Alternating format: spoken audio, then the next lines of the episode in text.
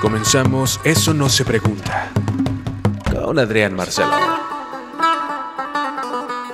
Hola, mi nombre es Adrián Marcelo. Bienvenidos a Eso no se pregunta en su episodio más reciente. Jorge Valderas en la producción. Eh, seguimos desde Voltage Records con esta pandemia que pues no se va y estamos en contingencia y siguiendo las medidas que nos recomiendan tanto gobierno como distintas autoridades a las que les compete la materia de salud en el estado.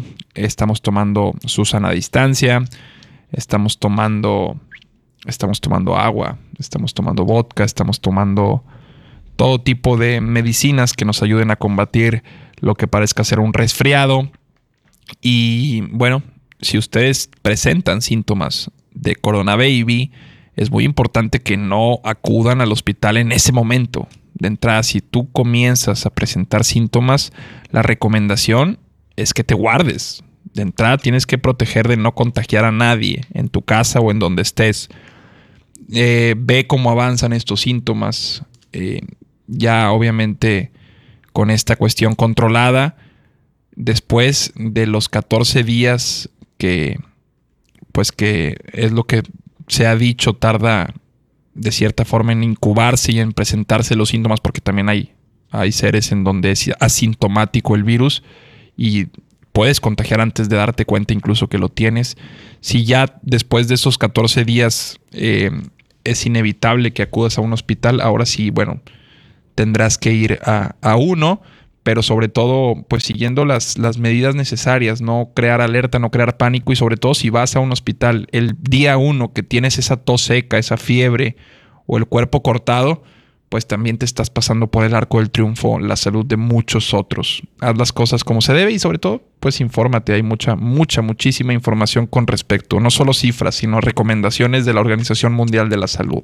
Pero en esta época en la que estamos muchos encerrados en casa, uno de los eh, grandes rescates es el consumo de contenidos audiovisuales, por no decir cine, televisión, YouTube, todo, todo lo que nos ofrece este maravilloso mundo de plataformas, ya no solo, ya no solo el videoclub de la esquina en donde rentabas Volver al Futuro 2 y a veces había una parte dañada, ya lejos quedó el blockbuster en donde cuando te tardabas en devolver esos dos DVDs una semana, te caía un cuentón y tal vez no lo pagabas ahí, pero cuando querías rentar de nuevo tenías que liquidar y te daban precio de introducción, introducción pero de verga. Eh, ya, lejos quedaron esos tiempos y si bien muchas plataformas digitales tienen un costo o cobran, pues hay una gran cantidad de contenidos gratuitos en la Internet. De hecho, eh, muchas plataformas optaron por ofrecer estos contenidos gratuitamente en esta época, por lo que menos excusa tienes para consumir eh, buenos, buenos contenidos. Y como este es mi diario, este es mi podcast y puedo hablar de lo que se me antoje, ¿sí? Puedo hablar de lo que se me antoje, pues voy a recomendarles algunos de los contenidos que, que me he encontrado tanto en Netflix como en el Roku Pirata, como en YouTube en YouTube también hay buenas películas. En YouTube hay muy buenas películas. Creo que de hecho Matilda está en YouTube. Corrígeme, Jorge, si me equivoco. Si ustedes quieren ver una buena película en YouTube, creo que Matilda la encuentran en YouTube. Matilda es una de las mejores películas que se han hecho en la historia del cine, por sencilla, por... Creo que las cosas más sencillas son las mejores. No es pretenciosa. Eh, no sé qué tan pretencioso sea, sea que una niña lee mucho y hace magia. Tal vez sí puede sonar un poco eh, presuntuoso, pero es maravillosa. Danny DeVito, que de hecho Danny DeVito está casado con... Verdaderamente creo que estaba casado con, con la mamá de Matilda, con Rhea Horn. No, ah, échame nada más el nombre de esa señora. estoy casi seguro que se llama Rita Horn o algo así. Eh, él está casado en la vida real con ella. Él dirige la película. Eh, y creo que también Danny DeVito nos regala. Rhea Perlman. Rhea Perlman. Rhea Perlman. ¿No es nada de Ron Perlman? El, actor de Sons of Anarchy. Puede ser, puede ser. De hecho, traen la voz medio rasposa. Rhea Perlman es la mamá de Matilda, que también hace un muy, muy buen papel, pero para mi gusto es Danny DeVito. Danny DeVito es, Es una chulada. Lo recordamos como el pingüino. Eh, a Danny DeVito también en otro de sus papeles más emblemáticos. Lo recordamos también en la película de Junior, cuando hace al hermano gemelo de Arnold Schwarzenegger. ¿Te acuerdas de esa película? Que eran hermanos y que la, y lo defendía de. No, no, no, una joya de película. Danny DeVito también lo podemos eh, recordar por una serie que también fue aclamada por la crítica It's Always Sunny in Philadelphia, una serie de humor negro. A Danny DeVito lo podemos recordar también. ¿Dónde más podemos recordar a Danny DeVito? Eh, había una película que se llamaba Las Estafadoras, creo que él salía ahí, pero ay no, yo me quedaría tal vez con el papá de Matilda y con el pingüino. Y obviamente los conocedores, los cinéfilos, y tal vez me van a recordar en los comentarios qué me está faltando de Danny DeVito. No sé cómo llegué a Matilda. Ah, sí, hablábamos de, de lo que puedes encontrar en YouTube. Creo que en YouTube también te puedes encontrar Space Jam.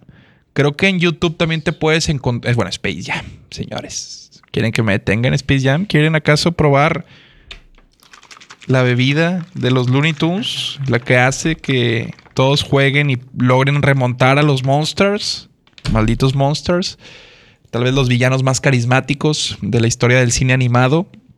Eh, Space Jam, que por cierto ya no son solo rumores, está, está confirmada con LeBron James el remake, o no sé si sea el remake o Space Jam 2. Creo que sí es Space Jam 2, no es el remake.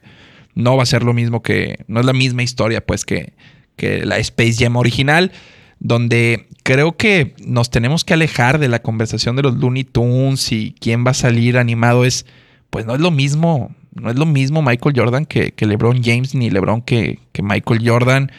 Eh, para los que somos más ruquillos o estamos más pegados a la época de Michael, pues es inevitable eh, el, no ceder ante, ante la comparación que normalmente se hace así como en cualquier deporte, Messi, eh, Ronaldo, Peyton Manning, con Tom Brady, acá en el básquetbol.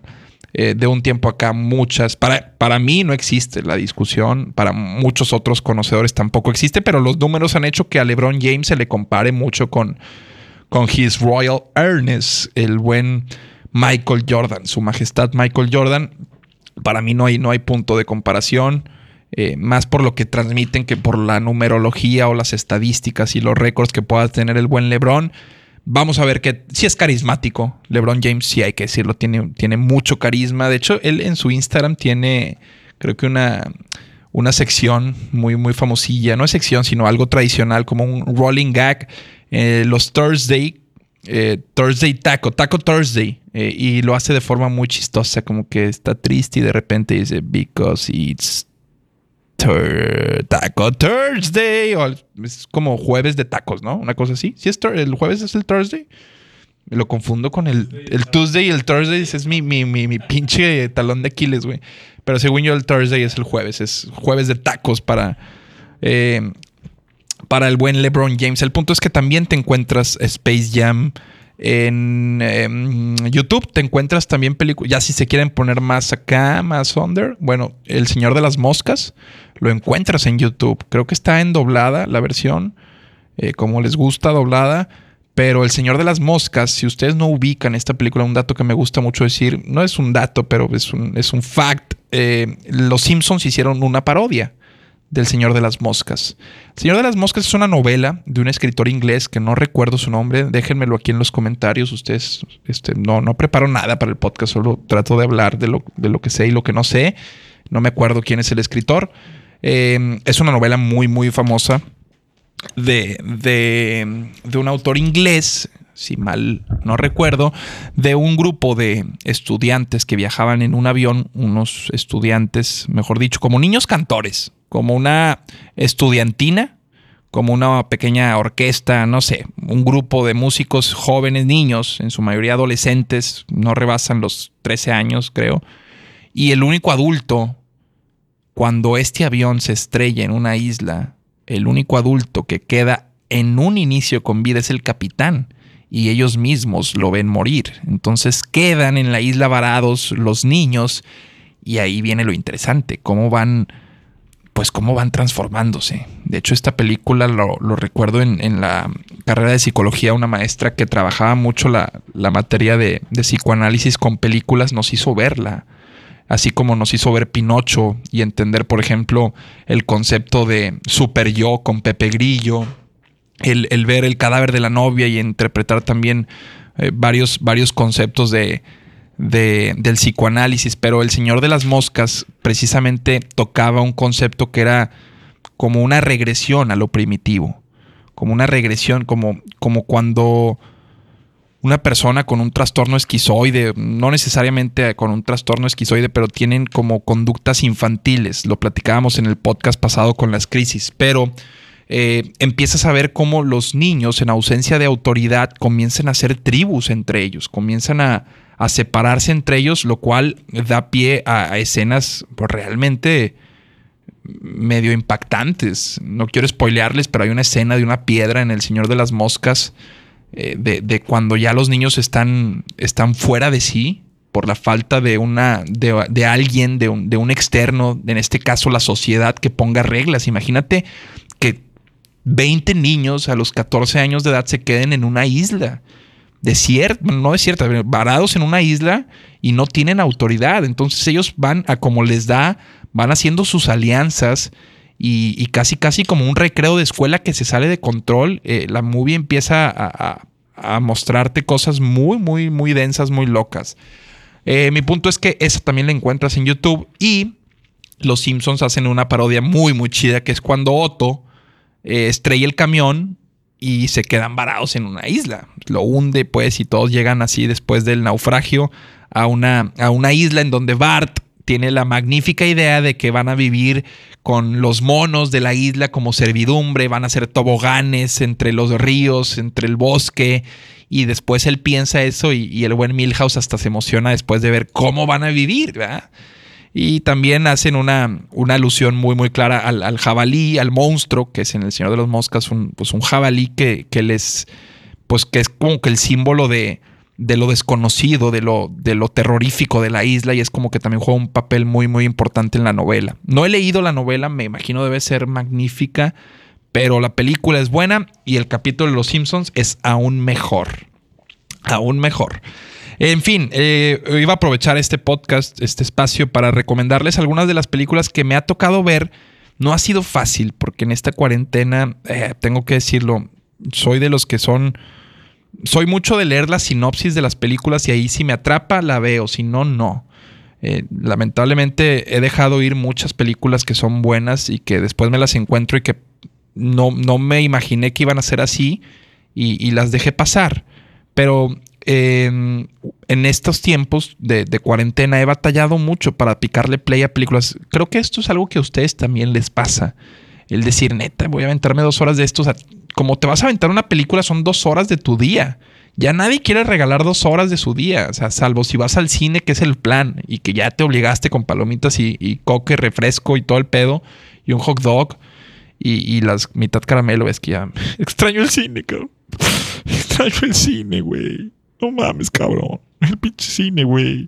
Y el punto es que ya en el cine, pues te obligas ahí a estar a dos horas, porque es el plan, pero en tu casa, si estás acostado, eh, la decisión de ver una película es de que, güey, pues puedes hacer muchas otras cosas más. En cambio, si le vas a entregar dos horas a una película, una hora y media, pues tiene que estar buena, ¿no?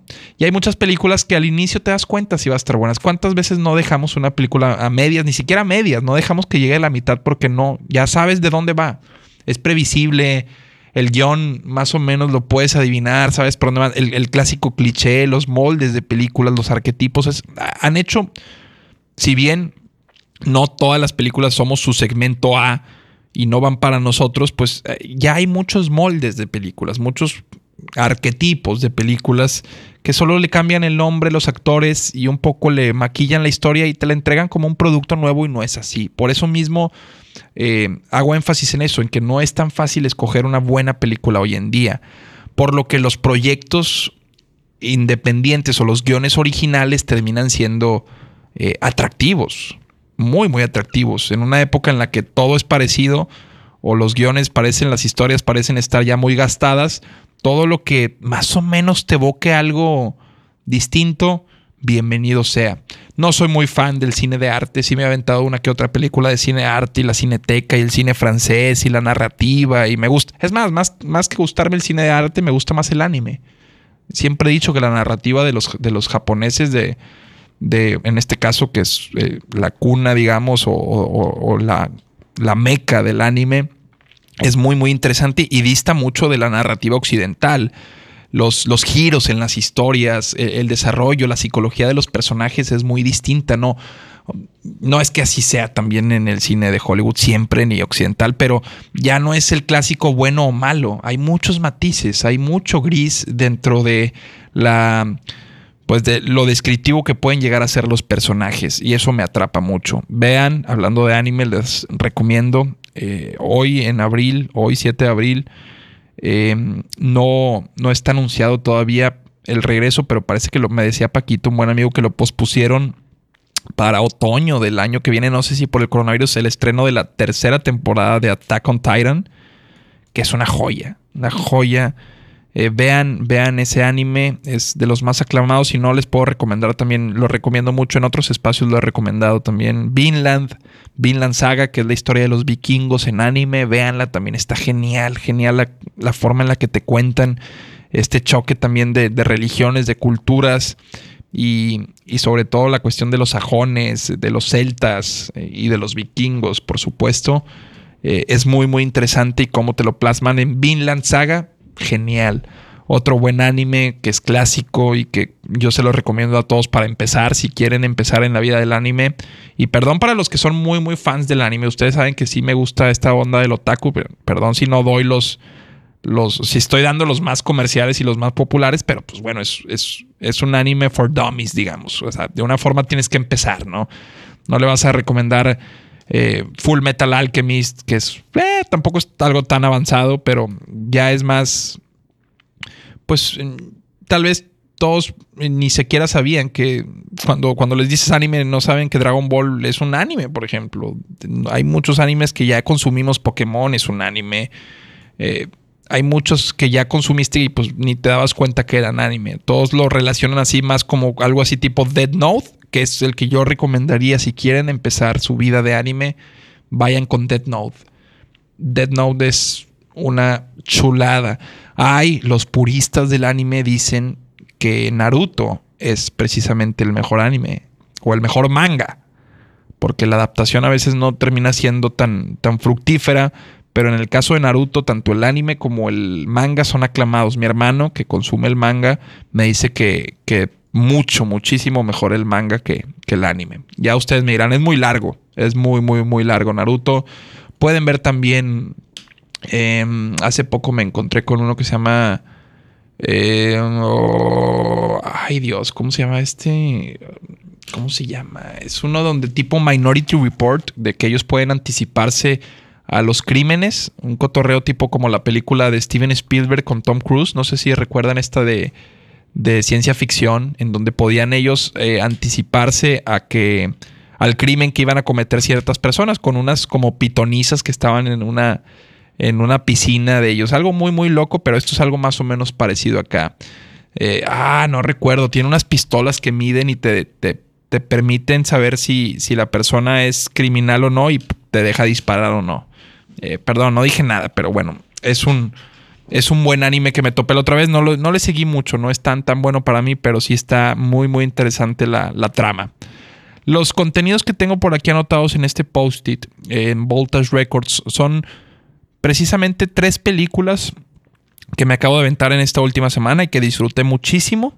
Dos son eh, originales de Netflix. Ya ves que Netflix también es una plataforma que desde hace tiempo comenzó con contenidos originales o, como productora, como casa productora, digo, no necesariamente que los haga la gente en Netflix, pero que lleven el sello de Netflix como un contenido original. Y eh, otra que no es de Netflix y dos series que, pues, que son actualmente las que me tienen... Em, las que me tienen embelesado. Primero, la primera película que vi es una con Elijah Wood, eh, Frodo, para los que no conocen El Señor de los Anillos, eh, pues puede ser también el hija Wood, el de Hooligans.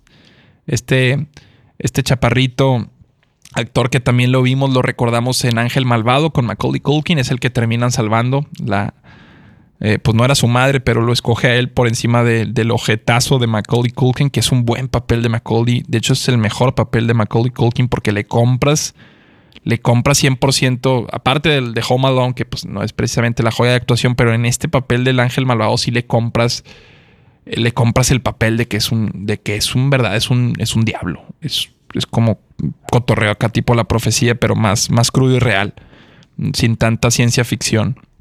Eh, esa película me marcó mucho de chiquillo, no sé, siempre la menciono. El asunto es que Elijah Wood sale en esta película con, hijo, no recuerdo cómo se llama la otra actriz. Este es el póster de la película. Para los que nos están viendo en YouTube, este es el póster. Quiero mostrarlo. Esta es.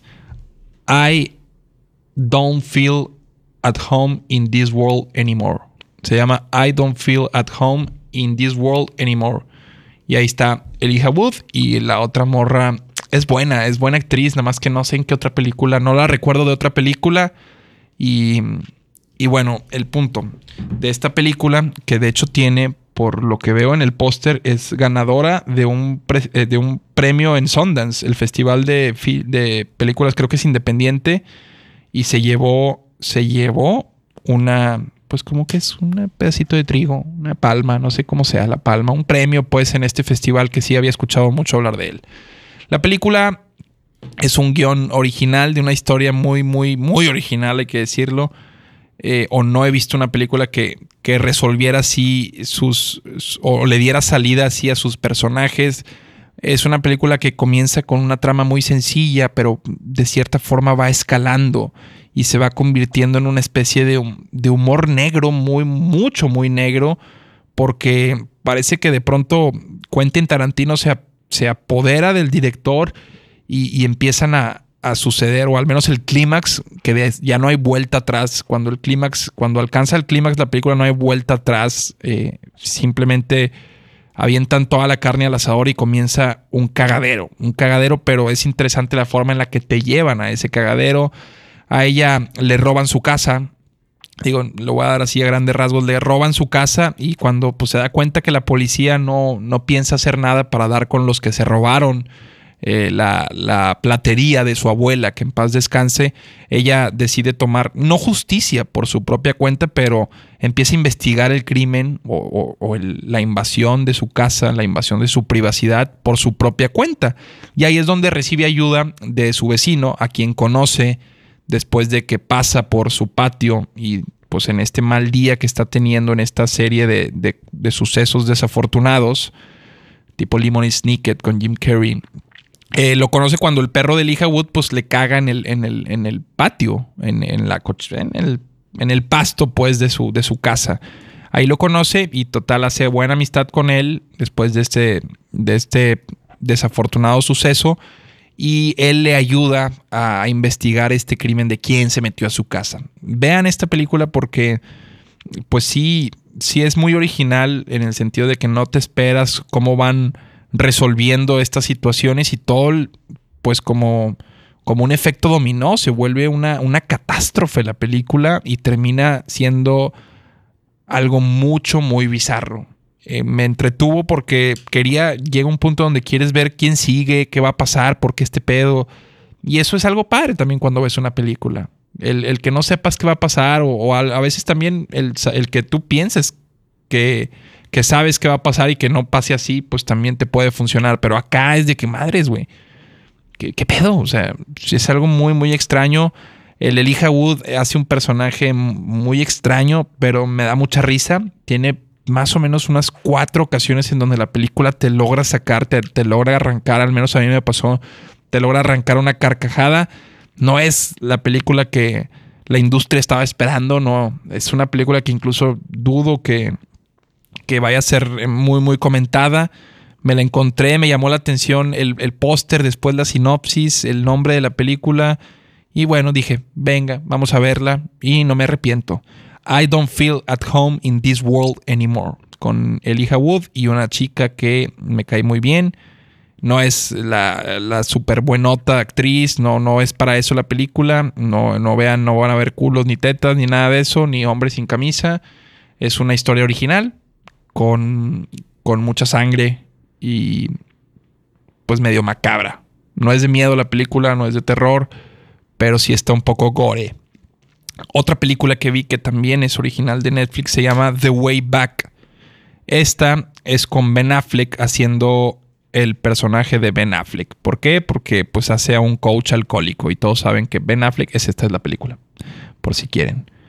The Way Back. Es una especie, cuando la vi, el mismo póster medio te avisa que es algo así como Coach Carter. Coach Carter, esta película de Samuel L. Jackson con los basquetbolistas de una secundaria en Richmond, eh, que pues está en, en, conflicto y que es una también foco de riesgo, esta clásica secundaria con, con alumnos de distintas razas que están enojados con la vida y bueno, la historia de Coach Carter como a través del estudio los logra sacar adelante y eh, termina siendo un muy buen equipo de básquetbol. Eso es más o menos Coach Carter, pero The Way Back me llamó la atención porque parecía de Coach Carter y me gustó mucho a mí de Coach Carter.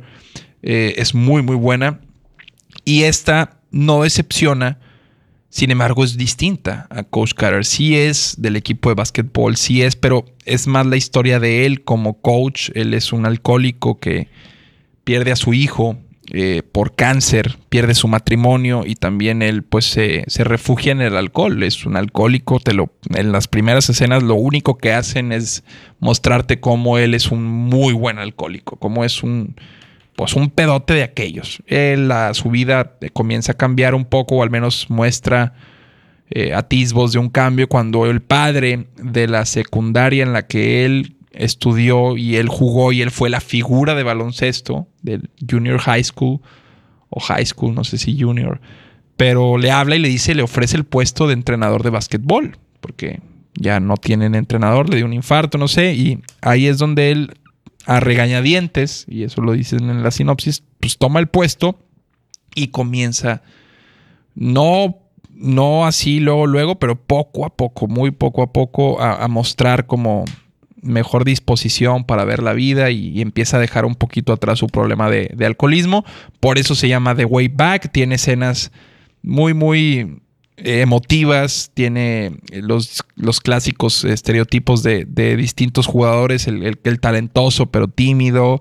El que tira mucho chopo el conflictivo, bla, bla, bla. Es algo más o menos parecido ahí sí al equipo de, del Coach Carter y, más o menos tiene muchas herramientas que, que, vemos en esa película que es más o menos como el benchmark o la que pongo al lado, con la que comparo mucho.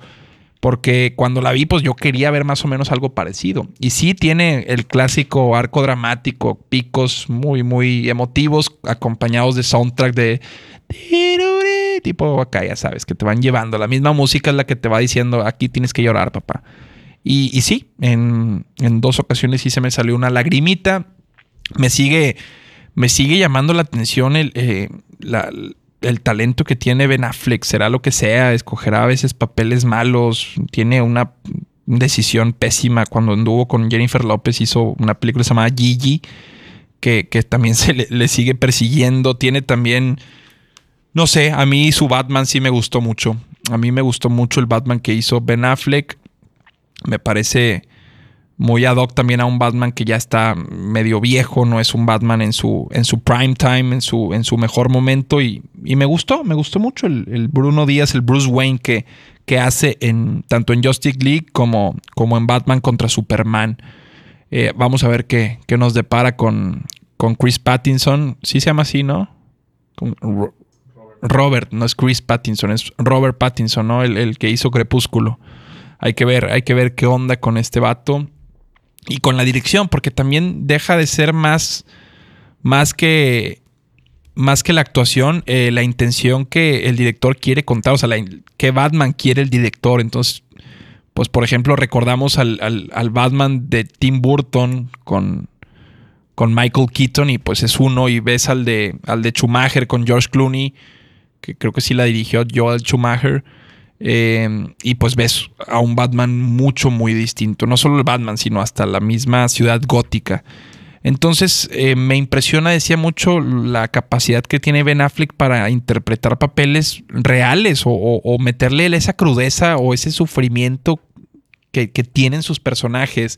Recuerdo el de esta película que se llama Atracción Peligrosa, que es con Jeremy Renner, también un papelazo y creo que si no me equivoco, él la dirige. Es uno de los proyectos que él dirige porque también como director es bueno el señor.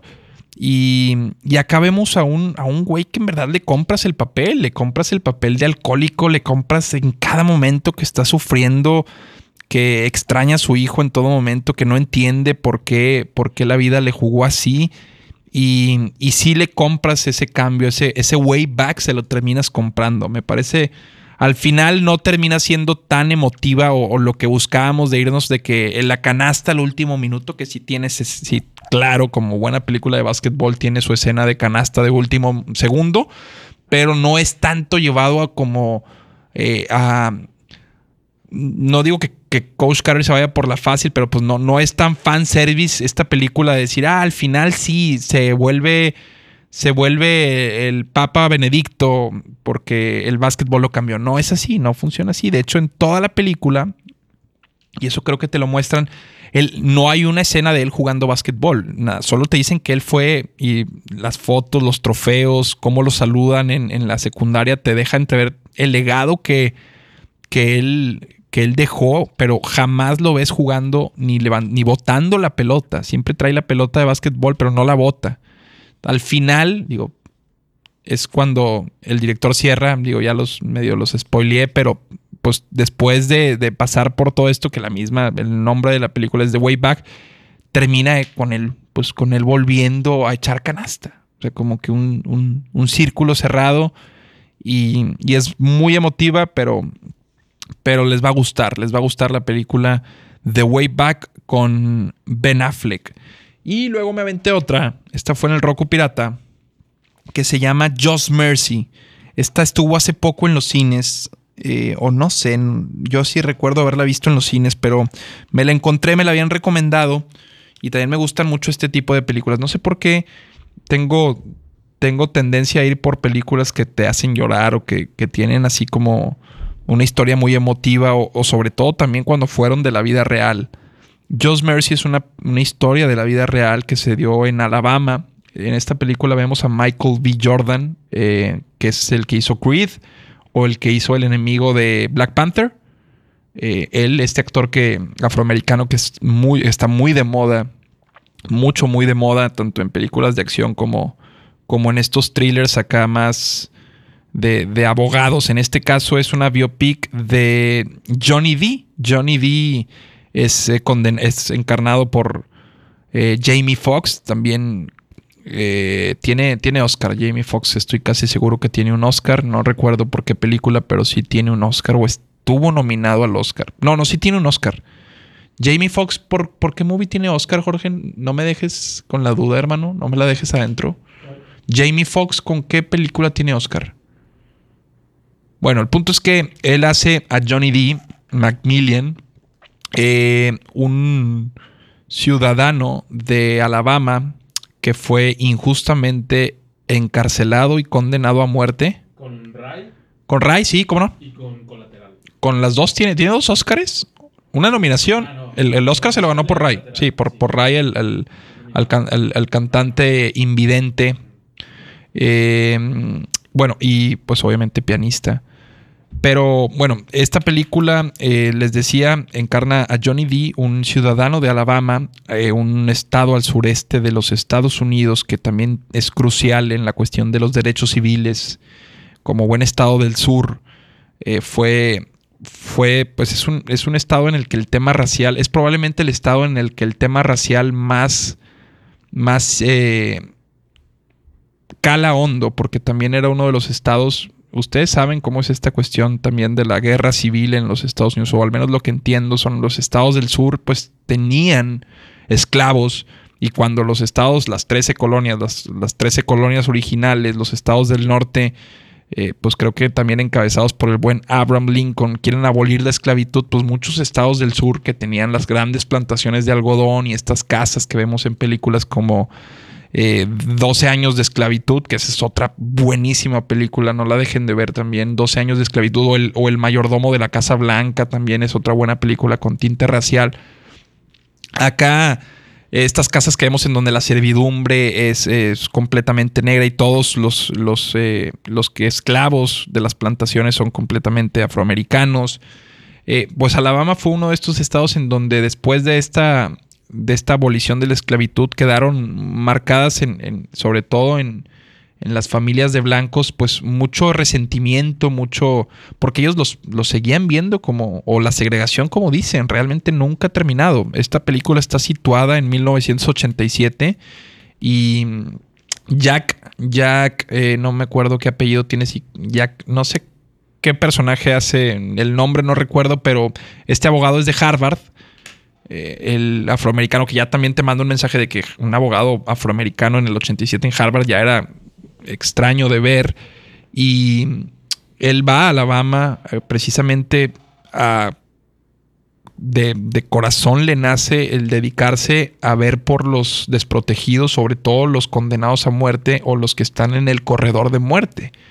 Y se encuentra con el caso de Johnny D nada más le basta una lectura del caso para darse cuenta que es inocente, que, en verdad es un tema racial y el de un chivo expiatorio eh, están pues tratando de, saciar un poquito la sed de culpa que tiene la familia de una chica de 18 años que es asesinada y que pues la policía, eh, la fiscalía le arma un caso de la nada, falso, con pruebas falsas, con testimonios falsos en donde amenazan a otra a otros convictos de declarar en contra de Johnny para poder encarcelarlo y a la postre, un año antes incluso del juicio, lo condenan a muerte, lo cual, lo cual es completamente anticonstitucional.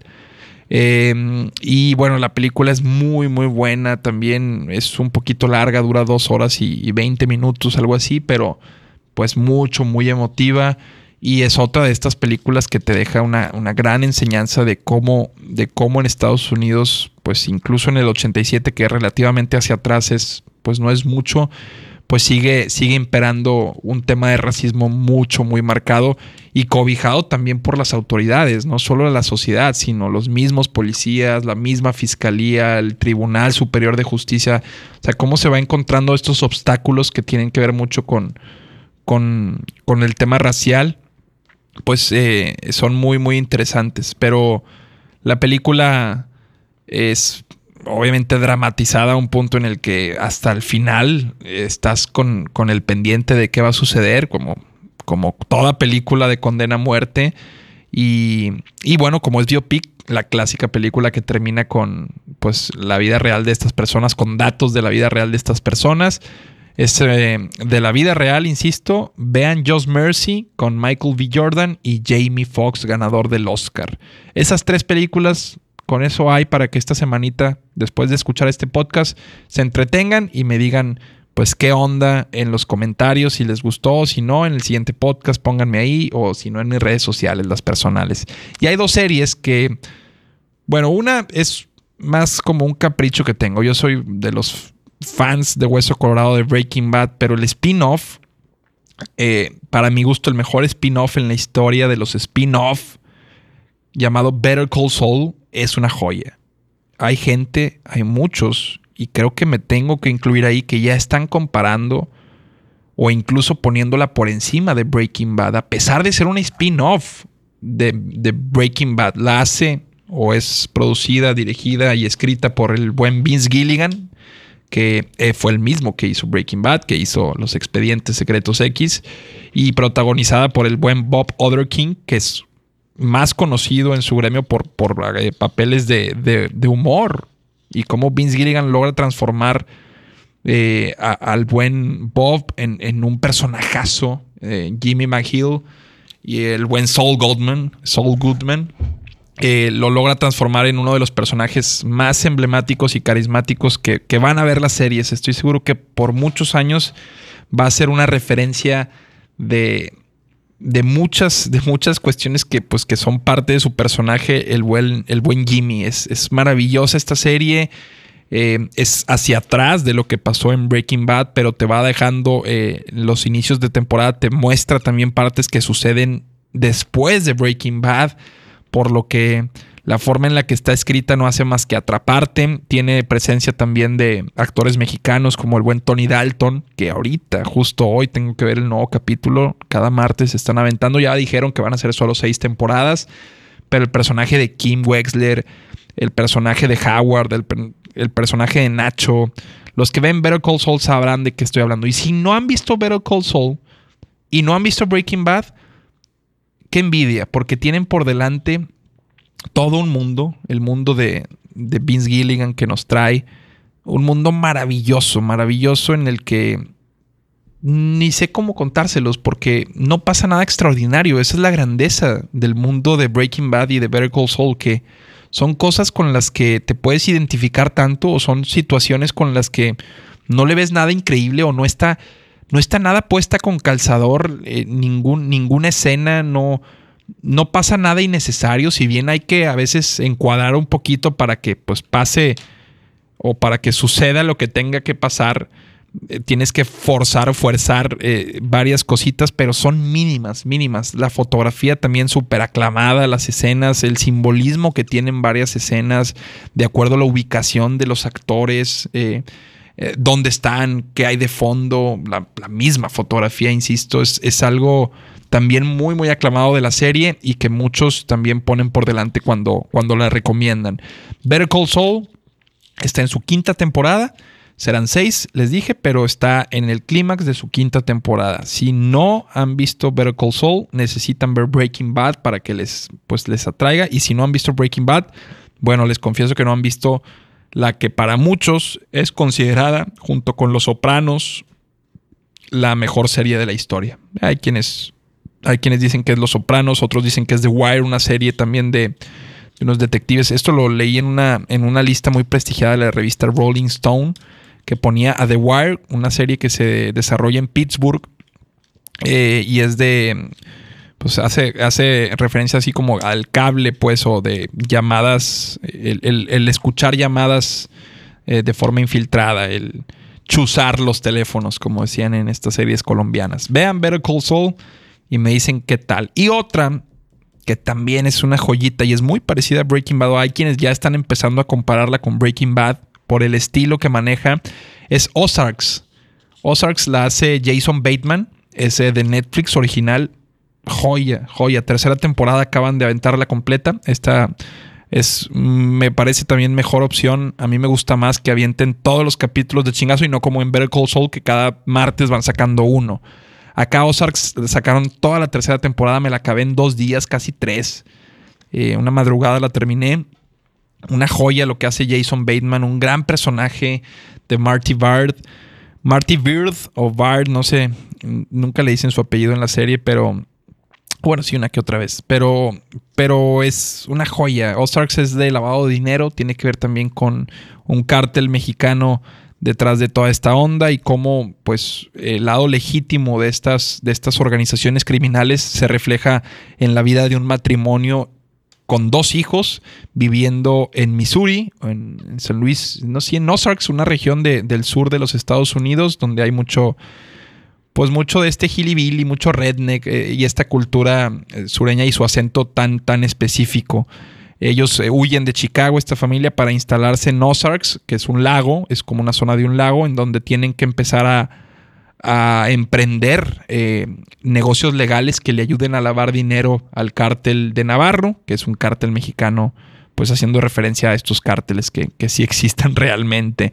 Y toda la historia que se desenvuelve para que el buen Marty, que es un experto en finanzas, un experto, pues es un economista, es todo, todo lo que son cuestiones de números, toda la, la cuestión de legislación, de de, la industria bancaria, de toda esta onda de, del seguimiento del dinero, de ponerlo en paraísos fiscales, eh, todo, todo, todo, todo te lo deja entrever en estas tres temporadas que es una máquina. Bueno, es fecha en la que termina la tercera temporada y, y, sí lo ves como un superhéroe el güey. O sea, no superhéroe, sino con un güey con poderes. Y todos en la serie le dan ese reconocimiento.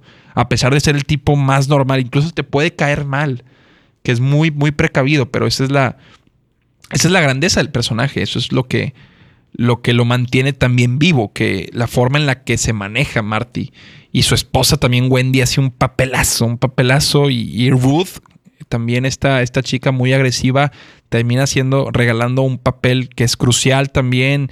Esta tercera temporada tiene la inclusión del hermano de Wendy que hace un bipolar. Si ustedes quieren saber lo que es un bipolar, una persona con un trastorno bipolar, necesitan ver el. Eh, muy exagerado, pero necesitan ver el personaje de Ben en Ozarks, el hermano de Wendy que aparece en la tercera temporada. Acuérdense de mí. Y pues terminan siendo una familia de sociópatas porque son delincuentes. Eh, y es interesante también abordar el concepto de sociopatía. O sea, no es muy distinto un loco. Por ejemplo, Darlene puede ser una psicópata.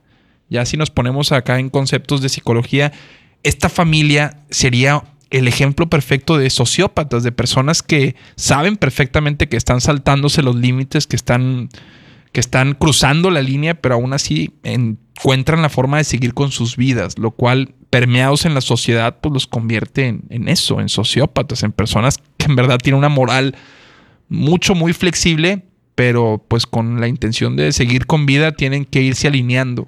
Y vienen toda una serie de historias. La abogada Helen, que bueno, ya no les voy a spoilear. Vean la tercera temporada de Ozarks. Si no han visto la tercera, vean la primera y la segunda para que disfruten como yo la tercera. Eso es lo que he estado viendo, entre otros contenidos, muchísimos videos de YouTube. Soy adicto a ver videos de tenis, me he acabado todos los videos de tenis. Si tienen un buen video de tenis, pásenme, déjenme aquí en sus comentarios. Eh, me gusta mucho ver top 10. Encontré un canal de un chileno que es buenísimo, se llama Te lo resumo Qué gran canal. Me aventé un video también de. Me resume la decadencia del chavo y la decadencia de los Simpsons. Y otro que se llama ¿Por qué odio a Adam Sandler?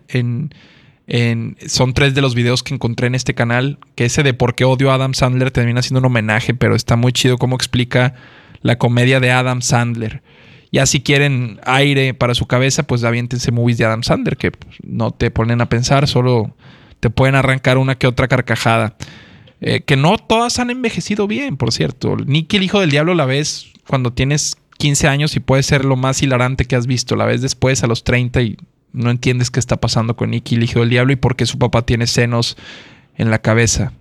Eh, así son las películas de Adam Sandler, así de absurdas, pero pues también crecí con ellas. No, no puedo, no puedo odiarlo. Yo creo que amo más a Adam Sandler de lo que lo odio. Aunque es parte de una misma moneda, el odio y el amor. Eso vean, eso es lo que yo he estado viendo y eso es lo que he estado disfrutando. Déjenme aquí sus recomendaciones, así como yo. Eh, descríbanme un poquito de qué se trata lo que me van a recomendar y sobre todo suscríbanse al canal de D99 en donde están ingestados los podcasts de Eso no se pregunta y los radares. Que gracias, gracias a todos por verlos. Por obvias razones con esta pandemia no podemos estar haciendo pues lo que más nos gusta hacer, platicar con la gente en la calle. Quédate en tu casa y yo me quedo en la mía para que estemos sanos y después podamos hacer más radares, tú y yo. Hasta luego y nos vemos en el siguiente episodio de Eso no se pregunta.